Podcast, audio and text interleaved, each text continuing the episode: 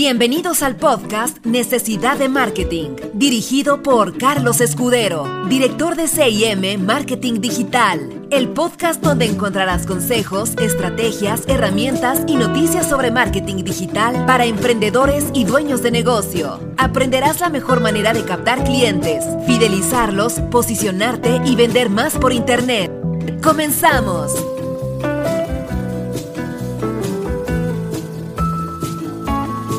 Hola, hola, muy buenos días, tardes o noches, dependiendo de la hora en que me estés escuchando. El día de hoy quiero hablarte sobre las redes sociales como estrategia de venta. Muchas personas piensan que las redes sociales no funcionan para vender. Dicen las redes sociales nada más es para perder el tiempo, es para niños, no es para, para negocios. Entonces realmente las personas que dicen esto, en mi punto de vista, es porque no tienen la formación ni los conocimientos para aplicarlos de una manera correcta para obtener resultados.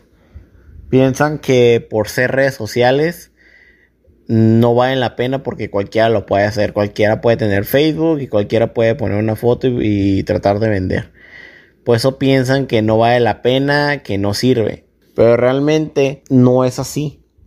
Una cosa es hacerlo y otra cosa es hacerlo bien todo tiene una estrategia detrás, tiene que tener un contenido, tiene que tener originalidad, creatividad, en fin, un sinnúmero de cuestiones que intervienen para que tú puedas tener una venta segura y darte a conocer con tus prospectos. No nomás es publicar. Porque si tú publicas actualmente cuántas personas hay en, por ejemplo, Facebook o Instagram, Muchísimas, muchísimas. Tú puedes publicar algo y ni una mosca lo puede ver.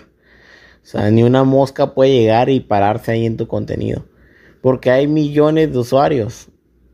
Tú tienes que destacar y eso cuesta trabajo. Cuesta trabajo, esfuerzo. Y es por eso que muchas personas piensan y hacen, más bien aseguran que no sirve.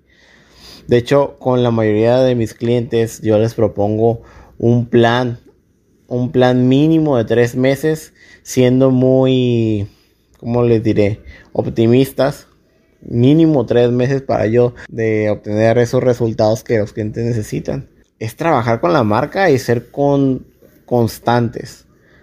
Estoy hablando de ocho meses, un año, un año y medio, para ir poco a poco posicionando la marca, generando contenido, que lleguen personas, que pregunten, que tengan confianza con la marca y por fin eh, concretar una venta. Es todo un modelo que le llamamos en marketing digital inbound. Inbound marketing.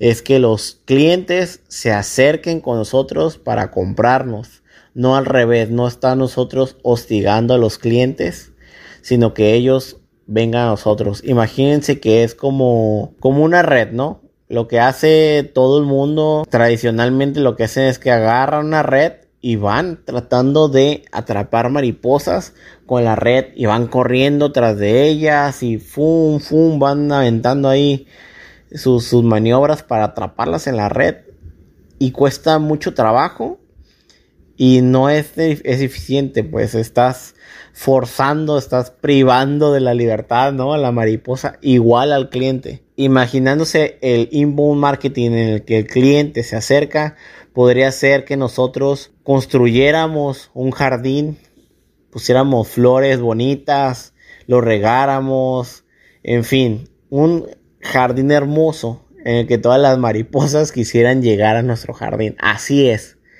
quiero que se lleven este, esta pequeña comparativa y que si se animan a implementar sus redes sociales, busquen una manera nueva de diferenciarse, crear valor, crear una comunidad, una tribu, como lo quieren llamar, pero que esas personas se acerquen contigo y te tengan la confianza. Y después te aseguro que las personas cuando necesiten un servicio como el que tú ofreces, no van a contactar a la competencia. Te van a ir a buscar a ti porque tú ya tienes su confianza, le has estado ayudando durante todo este tiempo y te van a consumir a ti. Bueno, con esto terminamos el episodio. Si te gustó, regálame un corazoncito y sígueme para tener más contenido de marketing digital.